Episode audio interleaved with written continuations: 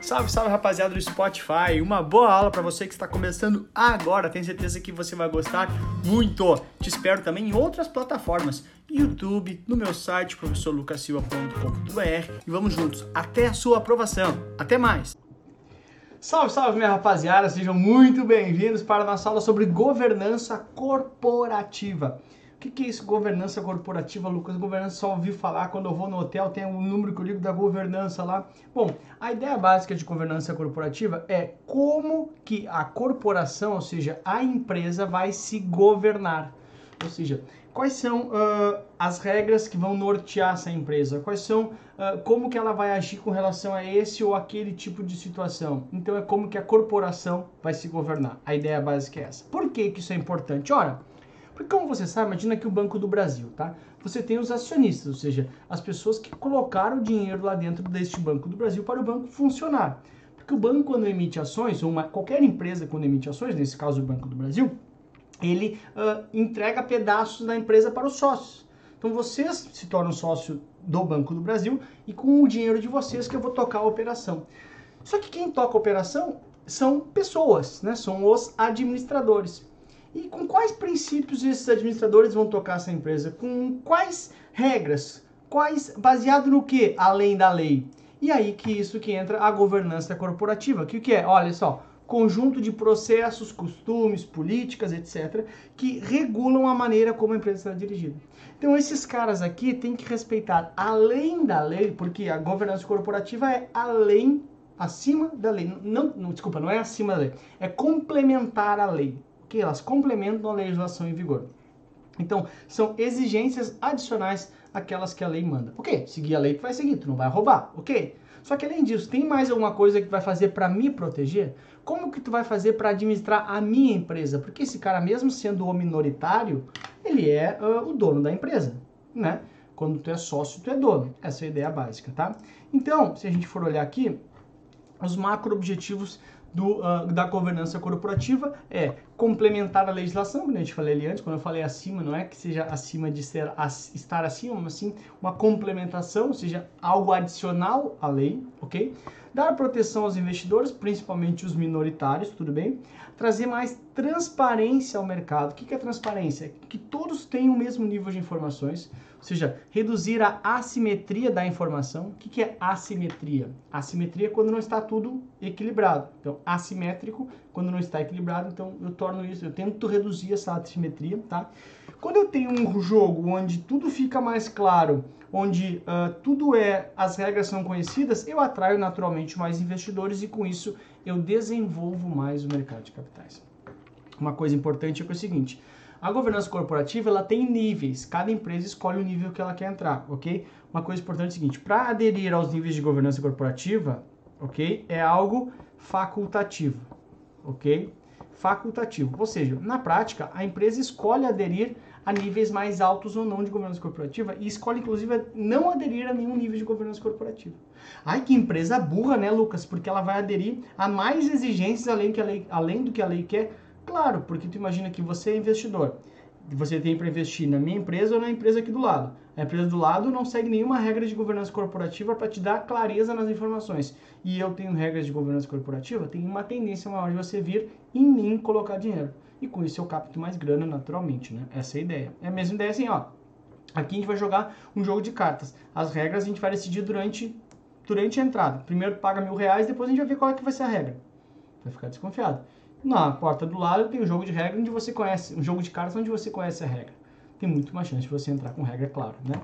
Ah, então a gente entra já no, no, que a, no que a tua prova pede, são os segmentos de listagem, tá?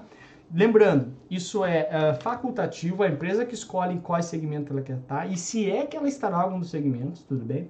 Lembrando que isso é uma complementação à legislação, mas uma vez que entrou nesses segmentos, ele tem que seguir, seguir algumas regras. Então tem nível 1, pois pode entrar para o nível 2 e um novo mercado que seria o nível mais alto de segmento de listagem atualmente de governança corporativa no Brasil. Tá, tu tem que saber o quê? Tem que saber essas informações que estão na tua tabela. Tem mais coisas que isso, mas para a tua prova é isso que importa.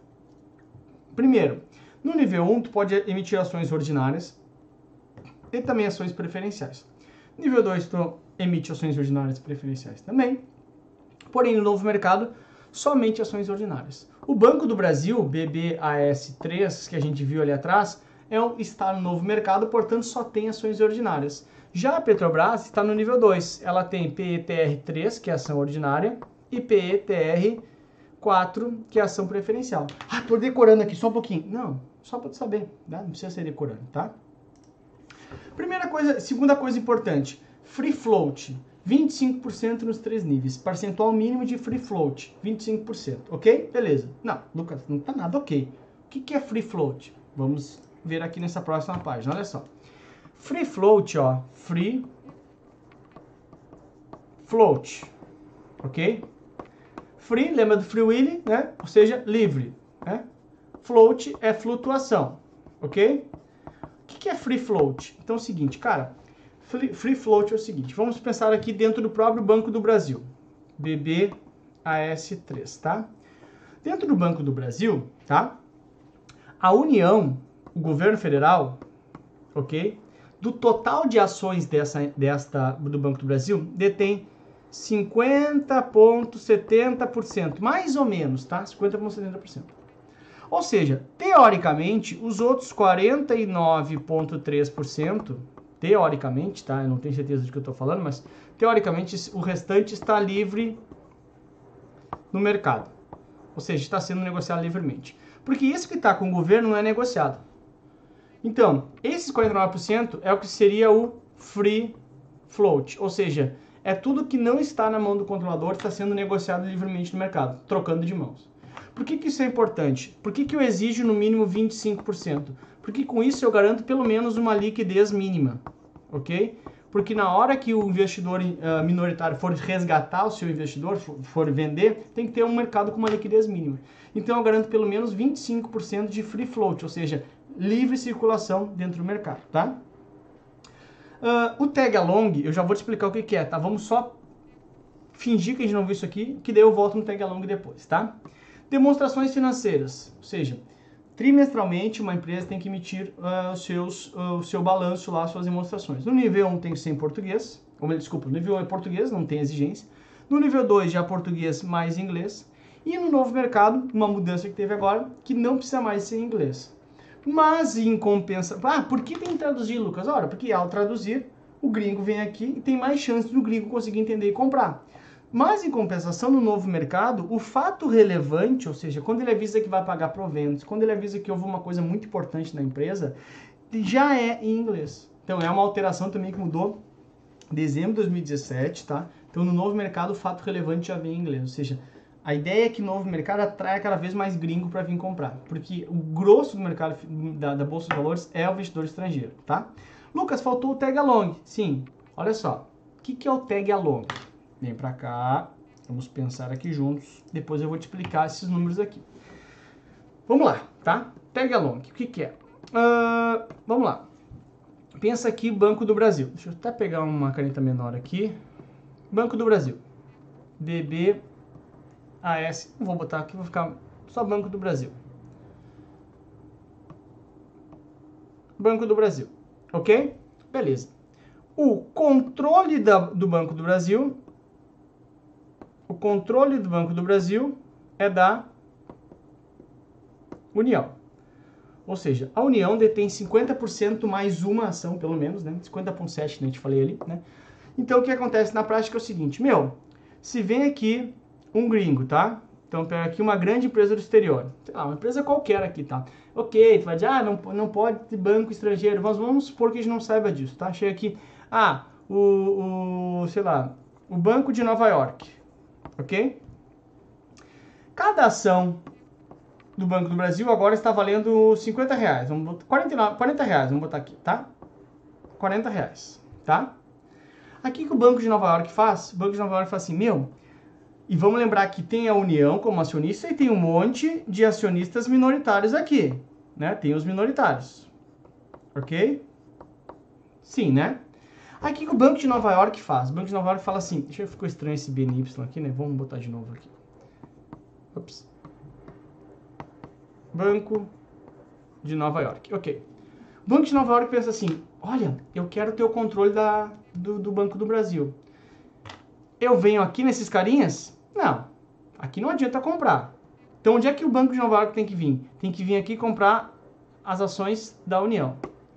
Fala assim, ah, mas a União não vai vender a 40 reais. Então, o que o Banco de Nova York faz? O Banco de Nova York faz uma oferta e fala assim, ô União, eu não vou te comprar por 40, vou te comprar por 90. E a União, ah, 90 reais por ação eu vendo. Então, a União vende e acontece o que chama de troca de controle. Troca de controle. Precisa o Banco de Nova York ofertar para os minoritários aqui? Essa galera aqui são os minoritários. Precisa ofertar para os minoritários? Não, porque os minoritários, na prática, não precisam da ação dos minoritários para ter o controle, só precisam da ação da União. O que, que é para ter o controle? A maioria, da, maioria das ações com direito a voto, as ordinárias. Como o Banco do Brasil só tem ordinárias, só comprar da União. Ah, ok. Uh, e é justo com os minoritários, porque os minoritários assim, ah, eu não quero mais ser sócio do Banco de Nova York, que agora vai trocar o controle, né? Agora o controlador é o Banco de Nova York. Eu não quero que esse cara seja meu sócio. Então, para proteger o minoritário, numa eventual troca de controle, existe o tag along. Ó, o que, que é tag along? Ó, Tag é etiqueta, along alongar, etiqueta alongada. Ou seja, a mesma etiqueta de oferta que eu fiz para o controlador, o Banco de Nova York é obrigado a fazer para o minoritário. Ou seja, o minoritário vai ter a chance de, putz, eu também quero sair por 90 reais. Isso é para duas coisas. Primeiro, o Banco de Nova York não supervalorizar o preço da ação para comprar só da União, porque ele sabe que precisaria só da União. Porque ele sabe que, putz, o minoritário talvez queira o mesmo valor se eu der demais. E segundo, para proteger o minoritário, que talvez o minoritário, quando comprou essa ação, ele queria ser sócio do governo federal e não do Banco de Nova York. Então, tag along, ó, etiqueta alongada, é alongar a mesma etiqueta que eu, mesma oferta de compra, a mesma etiqueta que eu botei no preço da ação que eu fiz para o controlador, eu, Banco de Nova York, eu tenho que alongar, estender para o minoritário. E ele decide se ele quer sair ou não. Então isso é uma proteção para o minoritário. Tag along, então, é quando eu alongo para o minoritário a mesma oferta que eu fiz para o controlador. Isso vai ocorrer quando houver troca de controle. Então isso é uma proteção para o acionista, ok? Então, no nível 1, só tem tag along de 80% e somente para o ordinário. Como assim 80%, Lucas? Ora, eu, naquele caso do Banco de Nova York, ofereci 90 reais para a União, ok? Ok. Se fosse no nível 1, como eu não preciso fazer um tag along de 100%, eu, banco, banco de Nova York, teria que oferecer 80% deste valor para os minoritários. Ou seja, agora me apertou, né? É 72 reais, né? Seria 72 reais, é isso? 72 reais para os minoritários. Nossa, por que isso, Lucas? Ora, porque é 80%, ok? 80% dos 90 reais. Porque no nível 1, é isso, gente. Putz, agora até eu sou péssimo de conta de cabeça, olha, vou fazer um, pagar um vale aqui, vou fazer isso aqui, 90, acho que é, né, só para não errar depois. É isso aí, tá?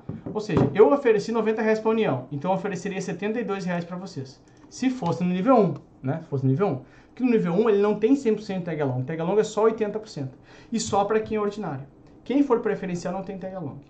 Ah, e se a empresa estiver no nível 2? Já melhora. Tu entende como os minoritários começam a olhar com melhores olhos quem está no nível 2?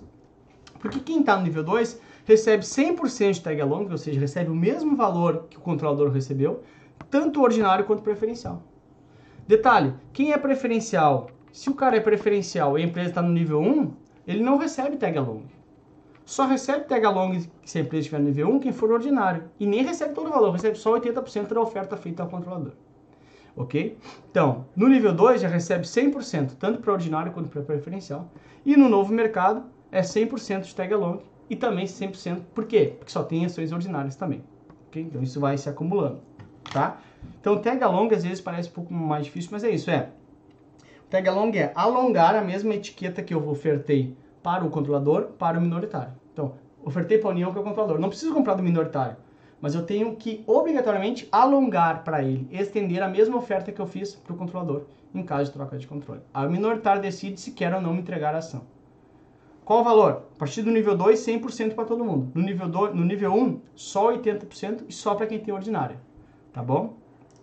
Aí então a gente já pode naturalmente... Ah, aqui ó, uma questão de, de vida real aqui ó. Olha só, julho de 2018, tá? Via Varejo, que é uma empresa que tem ações em bolsa, tá? Vai migrar para o novo mercado. Aí dá uma lida aqui, ó. Ah, tal, tal, tal, tal, tal, tal. Esse processo aqui, ó. Novo mercado só tem ações ordinárias. Esse processo envolve a conversão da totalidade de ações preferenciais em ordinárias na razão de 1 para 1. Ou seja, todo mundo que tem preferencial, como ela vai deixar de existir, vai passar a ter uma ordinária. E a empresa vai ter 100% ações ordinárias. Essa é a ideia básica, tá? Aí já vem questão de prova. Pausa, respira, tenta fazer, depois vem comigo.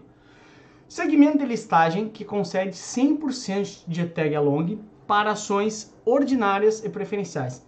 Se tem ordinárias e tem preferenciais, não é novo mercado, porque novo mercado é 100% ações ordinárias. Então a gente já arrisca aqui. Básico também não é, a gente não viu nível 1, nível 2 de novo mercado. Então é nível 1, nível 2. Lembrando que no nível 1 só tem tag along para ações ordinárias e tem a 80%. Ok?